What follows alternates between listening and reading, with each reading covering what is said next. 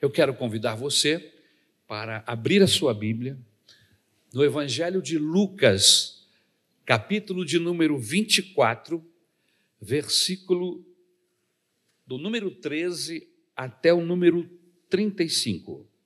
Lucas 24.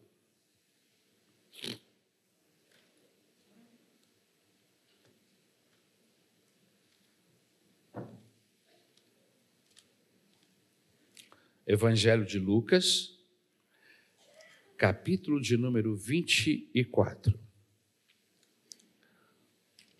Todos acharam?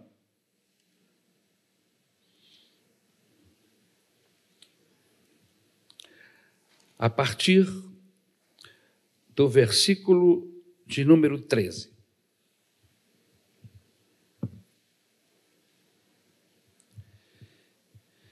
O tema da mensagem esta manhã é esperança quando as notícias não são boas.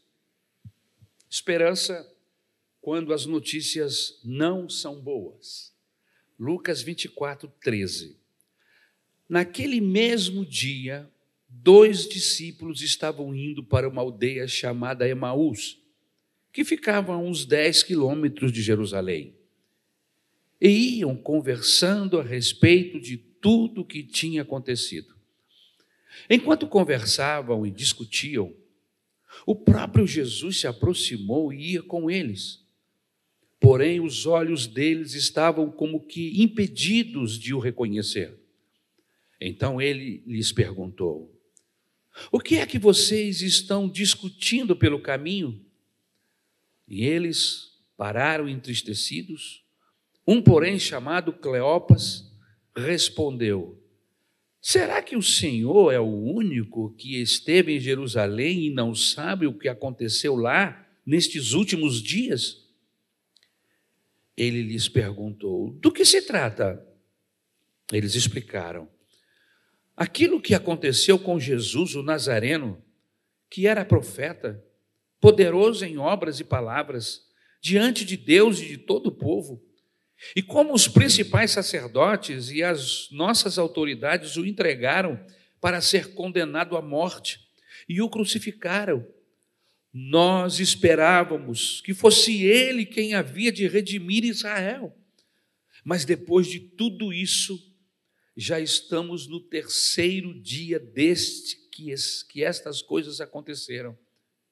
É verdade também que algumas mulheres do nosso grupo nos surpreenderam indo de madrugada ao túmulo e não achando o corpo de Jesus, voltaram dizendo que tinha tido uma visão de anjos, os quais afirmam que ele vive. De fato, alguns dos nossos foram ao túmulo e verificaram a exatidão do que as mulheres disseram, mas não ouviram então ele lhes disse: Como vocês são insensatos e demoram para crer em tudo que os profetas disseram? Não é verdade que o Cristo tinha de sofrer e entrar na sua glória? E começando por Moisés e todos os profetas, explicou-lhes o que constava a respeito dele em todas as Escrituras. Quando se aproximavam da aldeia para onde iam, ele fez menção de passar adiante. Mas eles o convenceram a ficar, dizendo: Fique conosco, porque é tarde e o dia já está chegando ao fim. E entrou para ficar com eles. E aconteceu que, quando estavam à mesa, ele pegou o pão e o abençoou depois, partiu o pão e o deu a eles. Então os, seus, os olhos deles se abriram e eles reconheceram Jesus. Mas ele desapareceu da presença deles e disseram um ao outro: Não é verdade que o coração nos ardia no peito quando ele nos falava pelo caminho, quando nos explicava as Escrituras? E na mesma hora, levantando-se, voltaram para Jerusalém, onde acharam reunidos onze e os outros com eles. os quais diziam: De fato, o Senhor ressuscitou e já apareceu a Simão. Então os dois contaram o que lhes tinha acontecido no caminho e como tinham reconhecido o Senhor no partir do pão. Obrigado, meu Salvador, pela tua palavra. Só de lermos, somos profundamente abençoados por essa notícia avassaladora, poderosa, a tua ressurreição. Senhor, ajuda-nos a encontrar lições, a tirarmos desse texto, Senhor, a tua palavra, deste sermão, a tua palavra, de forma que saiamos daqui esta manhã abençoados, tocados, transformados. É o que nós te pedimos, em nome de Jesus. Amém. Esperança quando as notícias não são boas. Estamos em um domingo. A cruz aconteceu. O grupo dos discípulos estão espatifados. Cada um faz o que vem na cabeça, mas sempre sós. As mulheres, como diz o texto, vão ao sepulcro. E chegando lá, elas veem os lençóis desarrumados. Elas têm esta visão dos anjos, anunciando a ressurreição do Senhor. Imediatamente após esses acontecimentos, correm para a cidade para avisar os discípulos Pedro, esbaforido, sai correndo para checar a veracidade dos fatos. Mas há dois discípulos, um deles chamado Cleopas, que estão arruinados, devastados, e eles estão indo embora no caminho da cidade de Emaús que na verdade não era uma cidade, era uma vila, um pequeno povoado, aonde as pessoas ali moravam. E esse caminho era conhecido como o caminho de Emaús. Eles estão cabisbaixos, corações entristecidos. E há uma frase no capítulo de número 16 que me chama a atenção que diz, na verdade, no versículo de número 16, que diz: Mas os olhos deles foram impedidos de reconhecê-lo. Eles estão andando e de repente um viajante se aproxima. E eles não percebem que é Jesus que caminha com eles. E essa jornada, essa caminhada, é uma caminhada de um dia. Mas mesmo assim, eles não reconhecem Jesus. Mas o Senhor é o único em Jerusalém que não sabe dos últimos acontecimentos. Além de não conhecer Jesus, eles ainda são um pouco mal criados, né? Porque olha, meu filho, você está vindo de Jerusalém? Onde é que você estava com a cabeça? O que, que você andou fazendo? Você não sabe. O rebu que foi a cidade nesses últimos dois dias. Ei, é.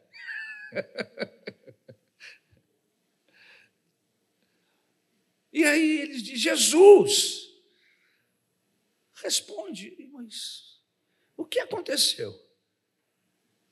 Ele era um profeta poderoso em palavras, em obras diante de Deus e diante de todo o povo. E aí, a partir do versículo 20, eles começam a falar. Os chefes dos sacerdotes e as nossas autoridades o entregaram para ser condenado à morte e o crucificaram. E nós esperávamos que era ele que ia trazer a redenção a Israel. E hoje já é o terceiro dia desde que tudo isto aconteceu. Algumas das mulheres entre nós nos deram um susto hoje pela manhã. Foram até o sepulcro E chegando lá, não acharam o corpo dele. Voltaram e nos contaram ter tido uma visão de anjos que disseram que ele está vivo.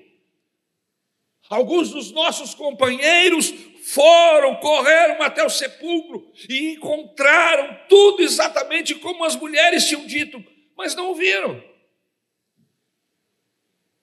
E ele lhes disse: Como vocês custam a entender? E como demoram a crer em tudo que os profetas falaram? Não devia o Cristo sofrer estas coisas para entrar em sua glória? E começando por Moisés, diz o texto, e todos os profetas explicou-lhes o que cost o, o que constava a respeito dele em todas as Escrituras. E aí Jesus está explicando a Bíblia, a Bíblia da época, que era o Antigo Testamento, e eles não percebem nada. E ao se aproximarem do povoado para o qual estavam indo, Jesus fez como quem ia para mais adiante. E aí eles insistem muito com ele: fica conosco, pois a noite já vem, o dia já está quase findando. Então ele entrou para ficar com eles. E algo especial aconteceu. Algo especial havia naquele homem que aquecia os seus corações. Quando estava à mesa com ele, com eles, ele tomou o pão, deu graças, partiu e deu a eles. Então, os olhos deles foram abertos e o reconheceram, e ele desapareceu da vista deles.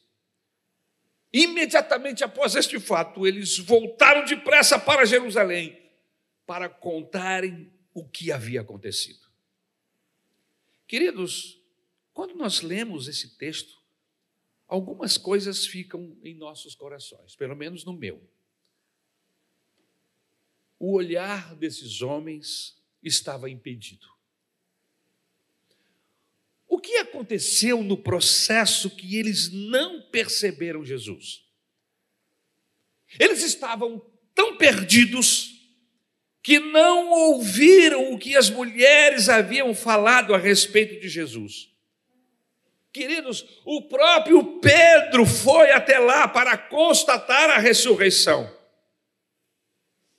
Mas eles estavam atordoados, que não perceberam nada. E olha que eu estou falando de discípulos que são próximos do Senhor Jesus. E como é que eu sei que eram próximos?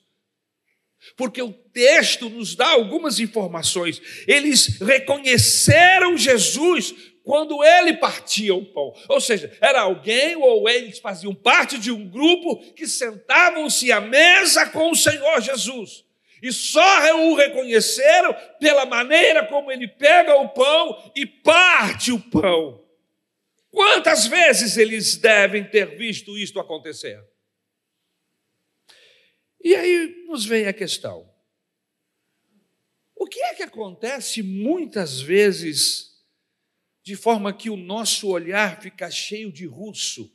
Aqui no Rio de Janeiro, algumas pessoas têm ah, o hábito de quando a serra está com neblina ou o, o dia amanheceu com neblina, algumas pessoas dizem assim: um russo baixou.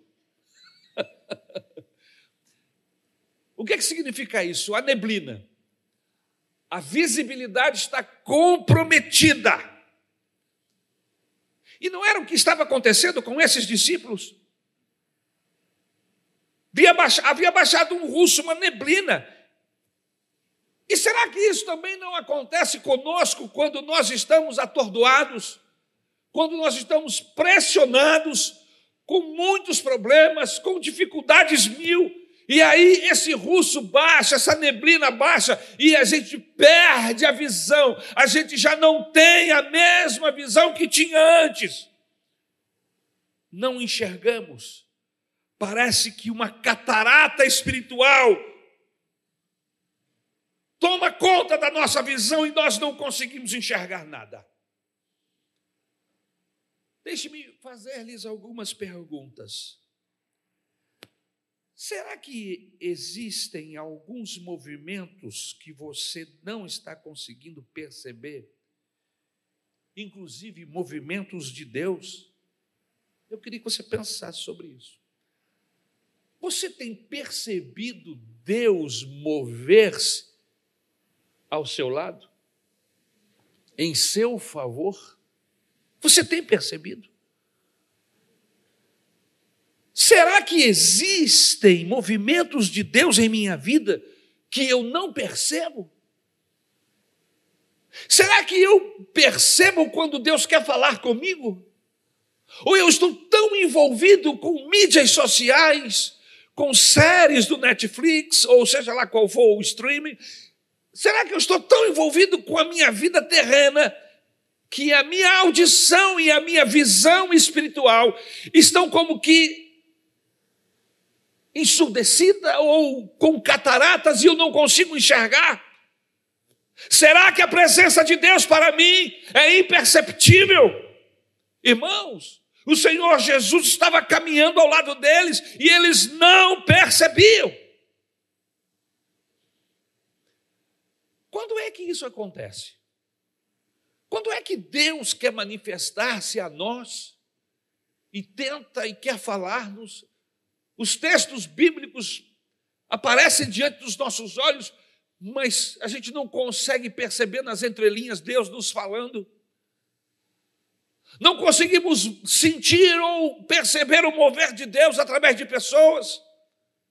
Quando é que não percebemos o acontecido? O que está acontecendo e o que vai acontecer em nossa vida? Primeiro, quando deixamos o nosso coração se encharcar com más notícias e deixamos de considerar as boas notícias.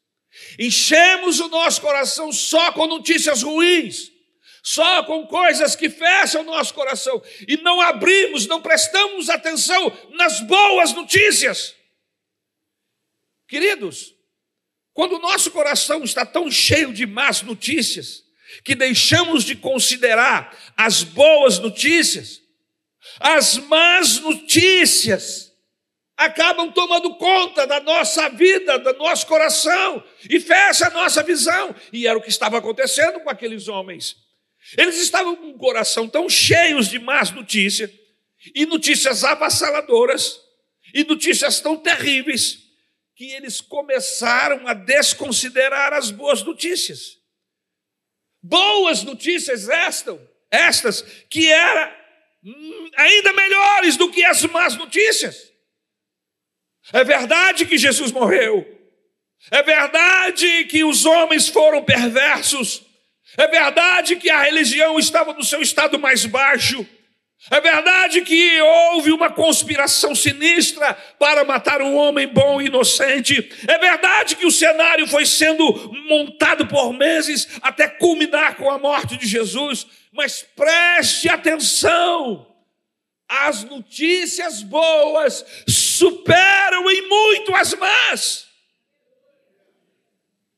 Mas eles estavam impedidos de ver e ouvir, e perceber, e atinar.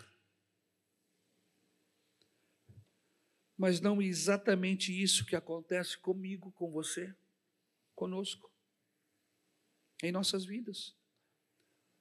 Nós supervalorizamos as más notícias, nós supervalorizamos as notícias ruins, e isso nos impede de valorizarmos as boas notícias que são melhores. E qual é a boa notícia, pastor? A morte não se sustentou. A morte não teve forças. A morte não teve poder para sustentar, para manter o Senhor Jesus no sepulcro.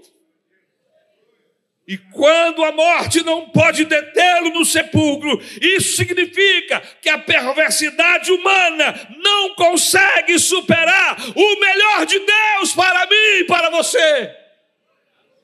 Preste atenção nas boas notícias. Você sabe que existem pessoas que não conseguem ver o melhor nunca. Eu não quero ser simplista com a dor humana, até porque existem pessoas aqui que já sofreram coisas que eu não suportaria.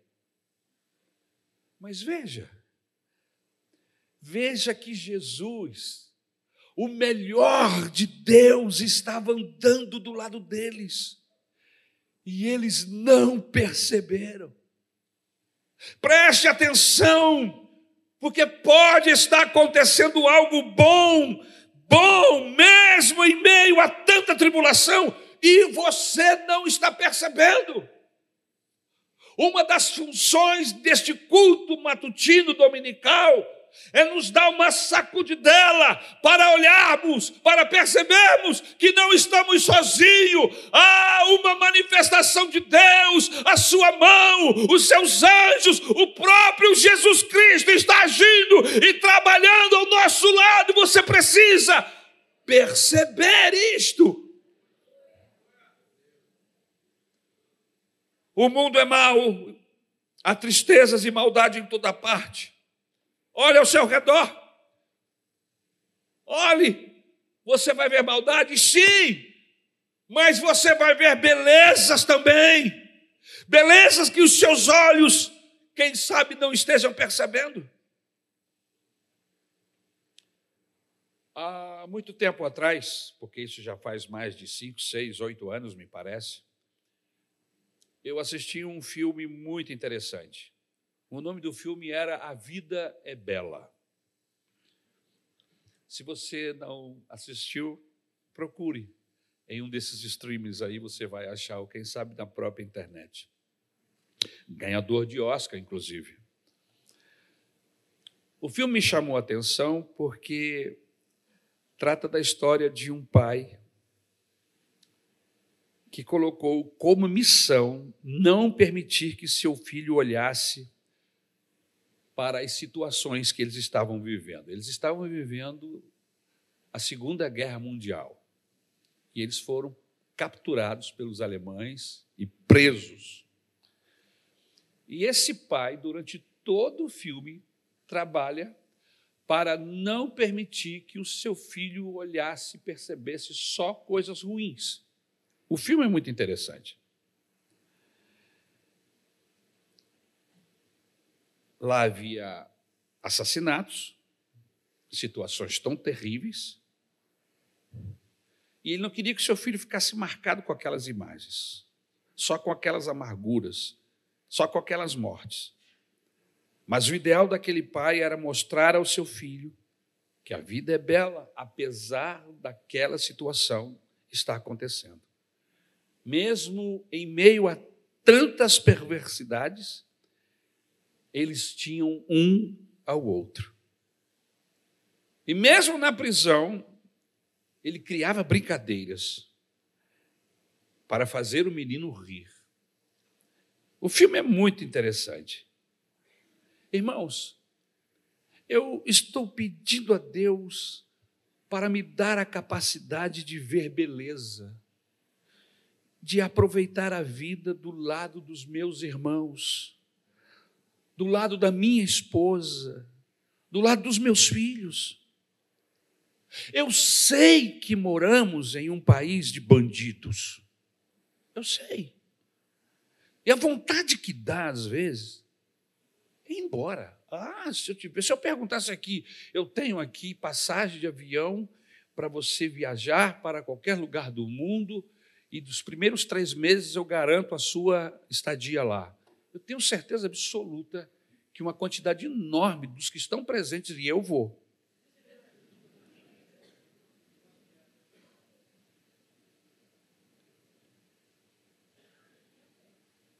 Você também?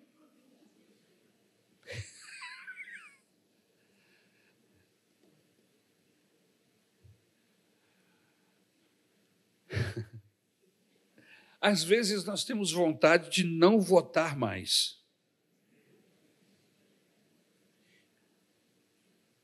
Não voto mais em ninguém.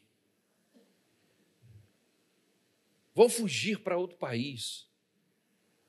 no dia da votação vou arrumar uma viagem só para justificar. Conheço pessoas que fazem isso. Mas aí eu me lembro que lá nesse país para onde nós estamos querendo ir também está cheio de bandido.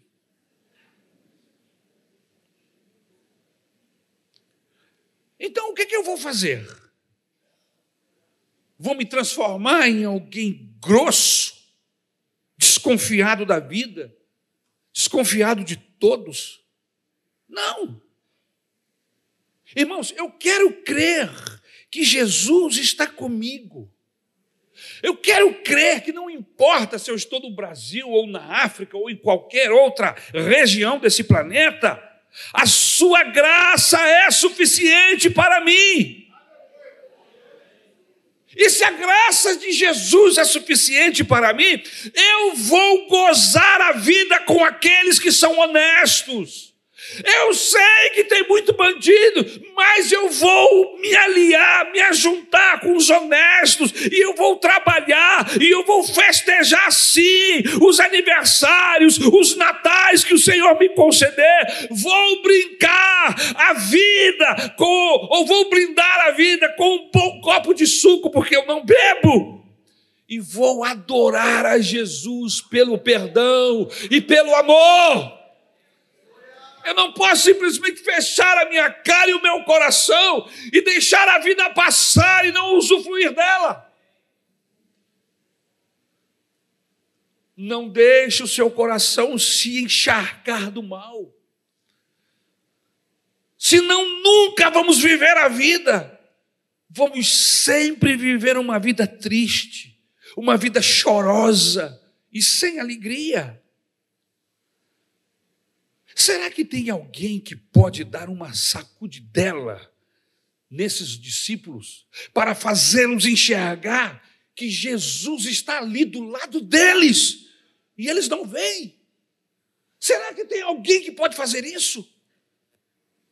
Será que Deus pode usar alguém esta manhã e de repente eu sou essa pessoa para dar uma sacudidela? Eu sei que você está vivendo dramas que, quem sabe, não não tinha vivido ainda ao longo de sua vida. É possível que você esteja vivendo perdas incalculáveis, mas olha, a graça de Deus está derramada. Deus não perdeu o trono, Jesus continua sendo o Salvador, e a igreja é a sua família, a igreja é um lugar de restauração, a igreja é um lugar de irmandade, a igreja é um lugar de comunhão, de unidade de família. E nós estamos aqui para nos abraçarmos e chorarmos com você e nos alegrarmos com você na sua alegria.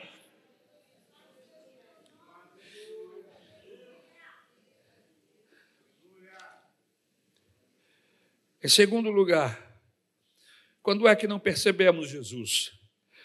Quando os nossos olhos ficam obscuros, quando as nossas expectativas se tornam uma obstinação.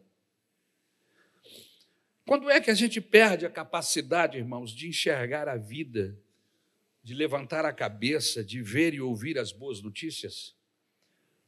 Quando as nossas expectativas se tornam uma obstinação.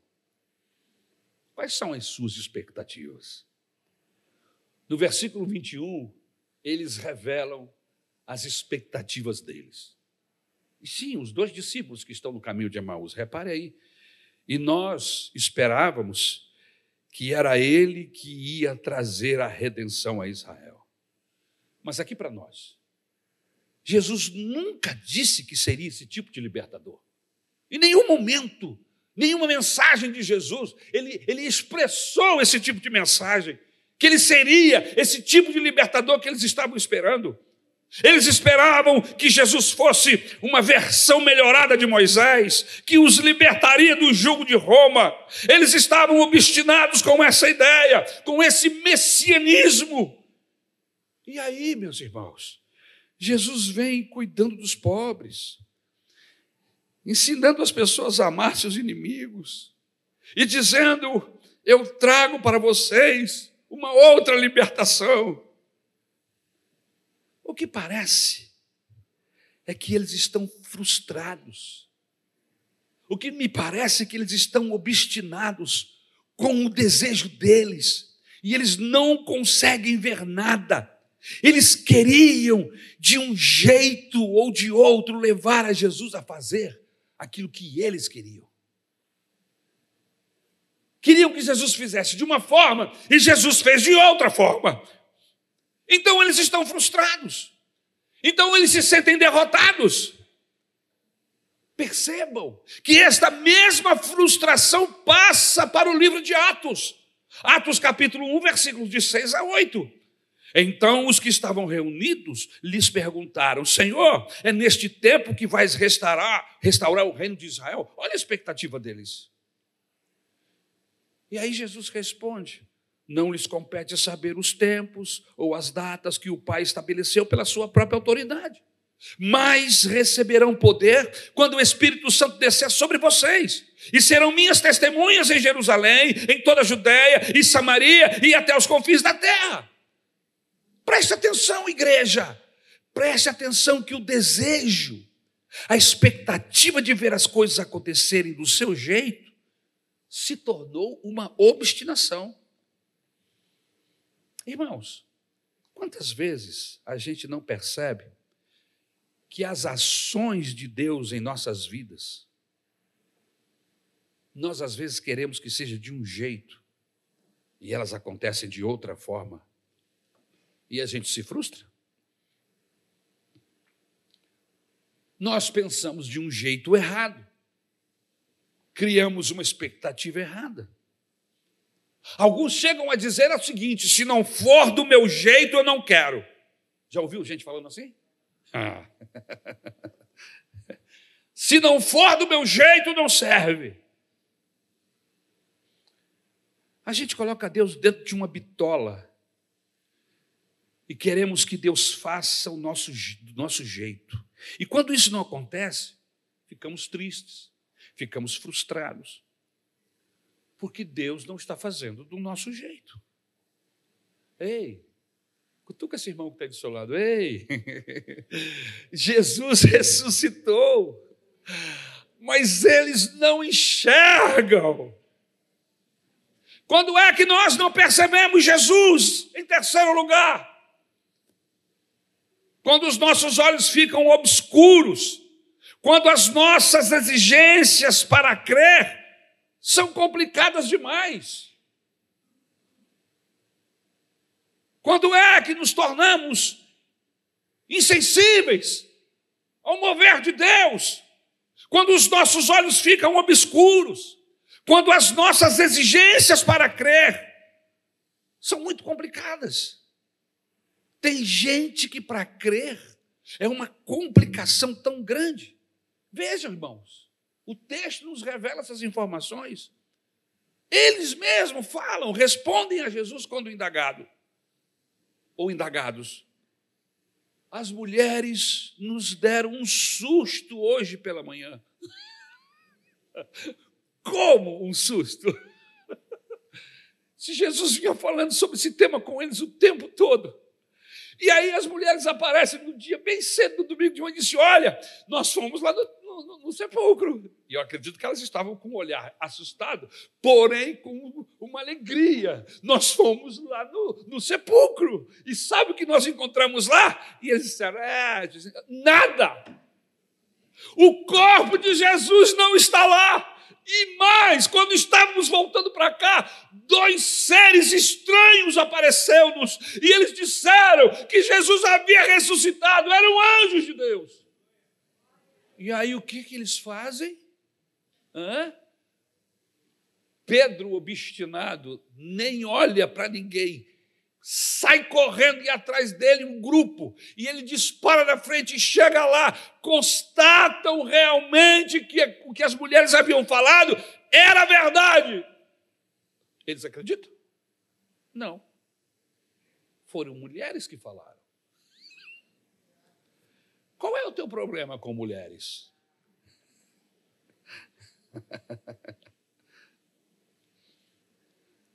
Será que essas mulheres não sabem? Você acha que eu vou perder o meu tempo com o que diz algumas mulheres? Quem sabe eles pensavam assim. Não, Pedro! Não! Pedro foi lá e constatou e falou a mesma coisa. Mas Pedro está ficando meio pancada, já, já não está fazendo as coisas direito já tem algum tempo. Negou Jesus.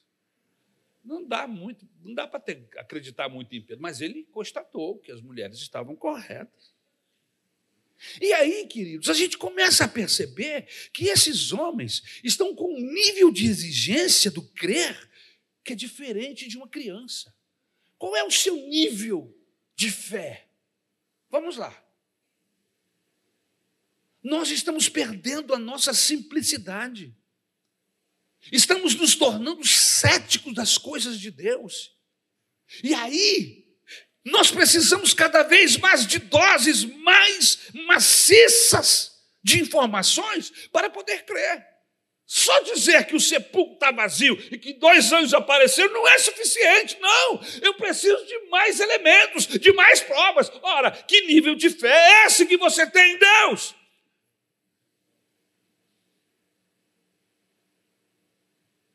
Queridos, é preciso preservarmos em nós o crer que Deus existe. Precisamos preservar a capacidade de nos emocionarmos com histórias, com a vida. Não se permita embrutecer. Não se permita tornar-se um cético, um incrédulo, que não acredita mais em ninguém, que não acredita mais em nada. Não, em nome de Jesus. A Bíblia diz que sobre tudo que devemos preservar, devemos preservar a alma, devemos preservar o coração. E o que é isso? É a capacidade de sermos tocados.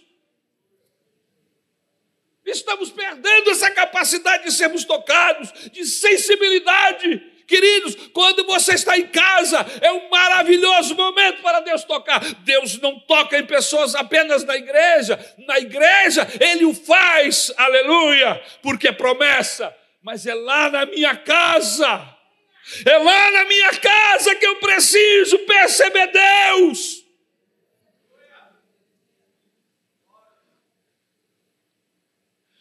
Quando é que os nossos olhos ficam obscurecidos e não percebemos Deus? Quando, pastor?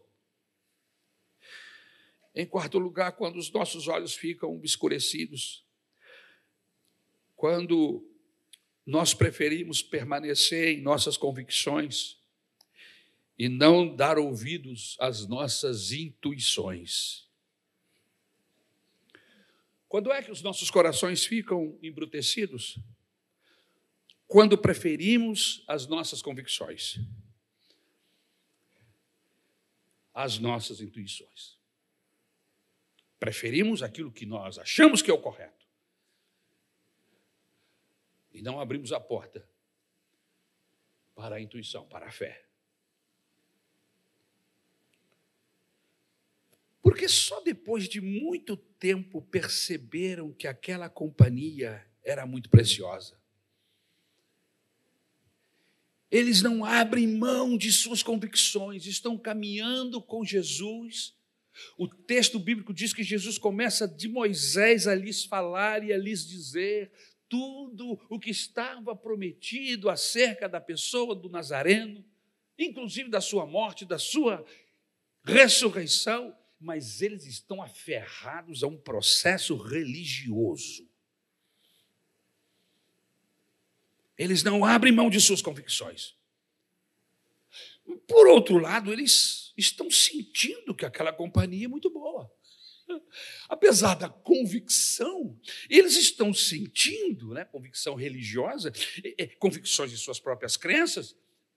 Apesar disso, eles, eles não podem resistir à presença daquela, daquele, daquele, daquela pessoa. E eles começam a achar aquela presença preciosa. Quando Jesus faz menção de ir embora, eles disseram: não, não vá. Olha, o sol está se pondo, o dia está acabando. A noite vai chegar, vai ficar perigoso. Fica, fica conosco. E Jesus diz: Não, eu, eu, tenho que ir adiante. E eles insistem. O texto nos dá informação que eles estavam tão envolvidos com a presença daquele personagem que, que eles dizem: Não, fica, fica conosco, fica conosco.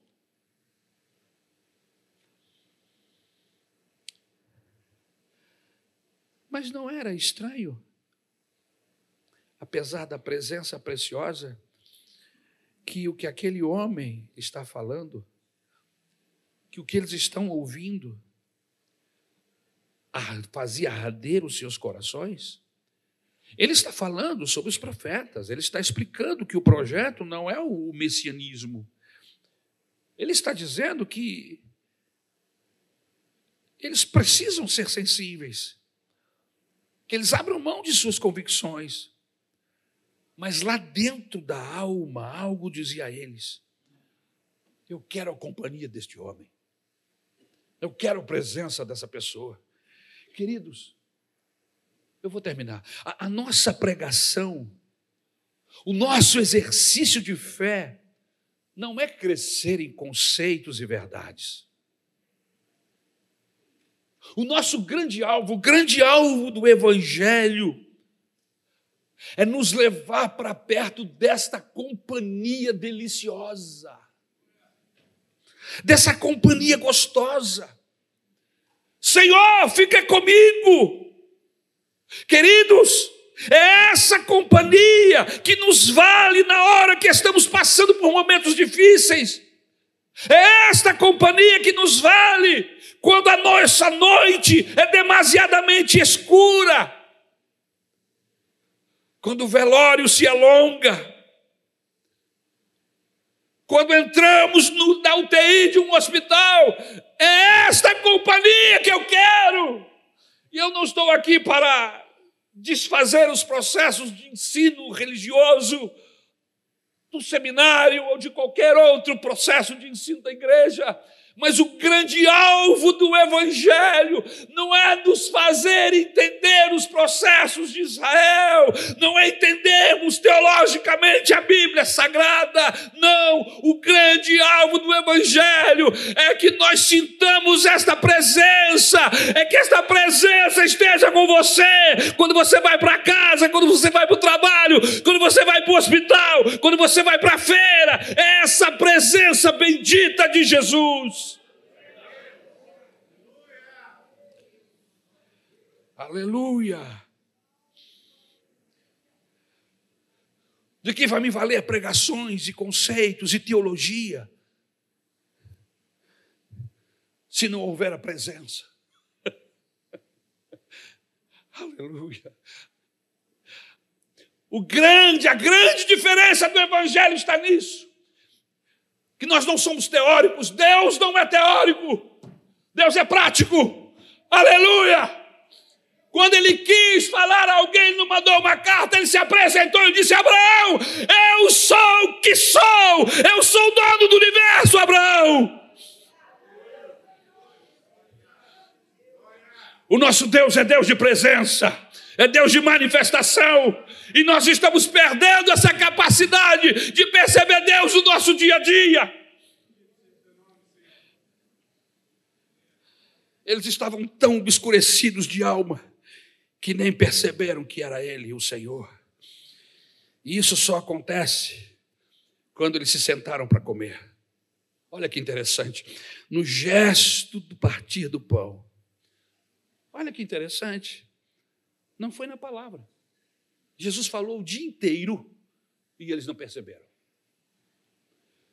Ora, e olha que Jesus era o Senhor orador. era a palavra viva. Mas eles não o conheceram porque ele falava a palavra, porque ele pregou para eles o Antigo Testamento todo. Que interessante, não, irmãos? Eles perceberam Jesus no gesto. Eu não estou dizendo para você não saber, não buscar interesse, não ter interesse em saber, em conhecer a palavra. Não é isso. Não me interprete mal.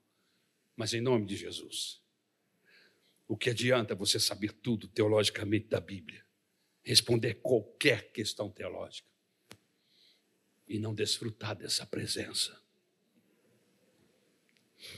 Aleluia. E não desfrutar da presença do Senhor Jesus. E eu vou terminar agora. Quando é que a presença do Senhor é preciosa? Em quinto lugar, quando um gesto vale mais do que palavras. Queridos, eu estou aprendendo quase que amarra que as pessoas não vão se converter pelos meus argumentos no púlpito. Não vão.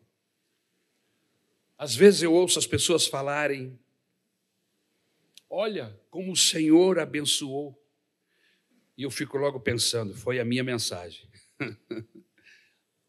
e aí a pessoa diz: Entrei aqui triste ganhei um abraço do irmão Joaquim e eu penso, irmão Joaquim, quem é o irmão Joaquim?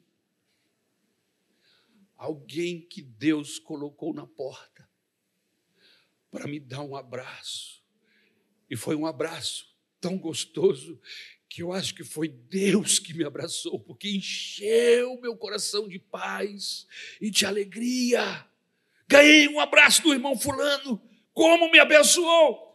E eu fico pensando, mas um abraço? Sim, meu irmão, um abraço vale mais do que um milhão de palavras. Há algumas pessoas que acham que quando ele encontra alguém que está vivendo um momento de perda, ele tem que falar. E aí ele chega e ele, ele treina em casa e ele pensa palavras para dizer: não, eu quero dar uma palavra bíblica e eu quero, e aí gasta 15, 20 minutos no velório falando blá, blá, blá, blá, blá.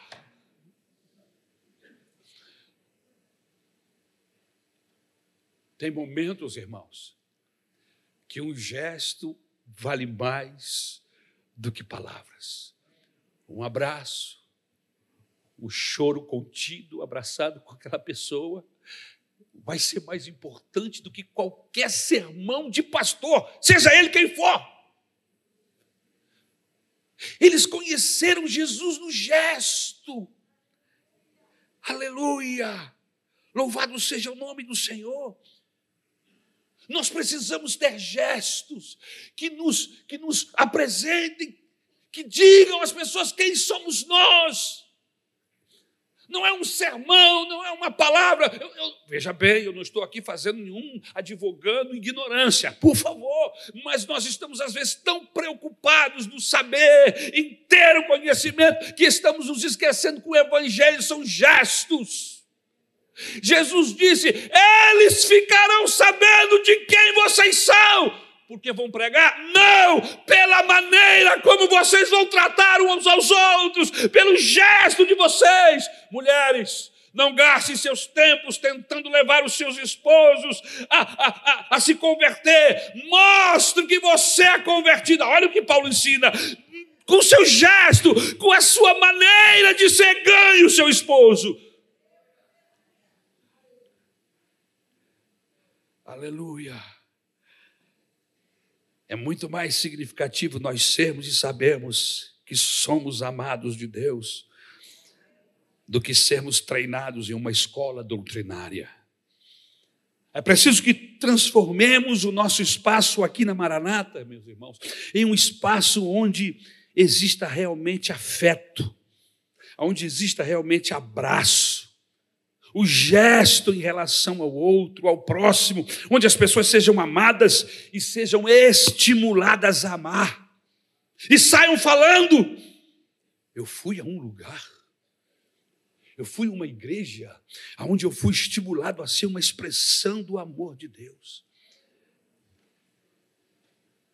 Eles viram na expressão de Jesus que era Ele, é o Senhor foi a expressão, aleluia, a expressão de Jesus que os convenceu. Vamos transformar a nossa igreja em um lugar onde as pessoas trocam afeto, aonde as pessoas trocam experiência de vida, aonde um suporta o outro em amor, aonde um sustenta as cargas dos outros Porque se agirmos assim, estaremos cumprindo a lei de Cristo. E qual é a lei de Cristo? Ser uma expressão do amor de Deus, aleluia. Esse é o meu, esse é o seu desafio, é o desafio do cristianismo. O desafio do cristianismo não é pregarmos uma, uma mensagem corretíssima e todo mundo fica de boca aberta dizendo: é assim. Esse pastor prega, é inquestionável. Nós queremos ser a igreja mais, mais correta do mundo. Não queremos, mas queremos ser um espaço onde Deus possa mostrar através de nós o seu amor. Foi com o gesto de sentar-se com eles que Jesus foi reconhecido. Eles perceberam que era o Senhor. E você? Está percebendo Jesus na sua vida?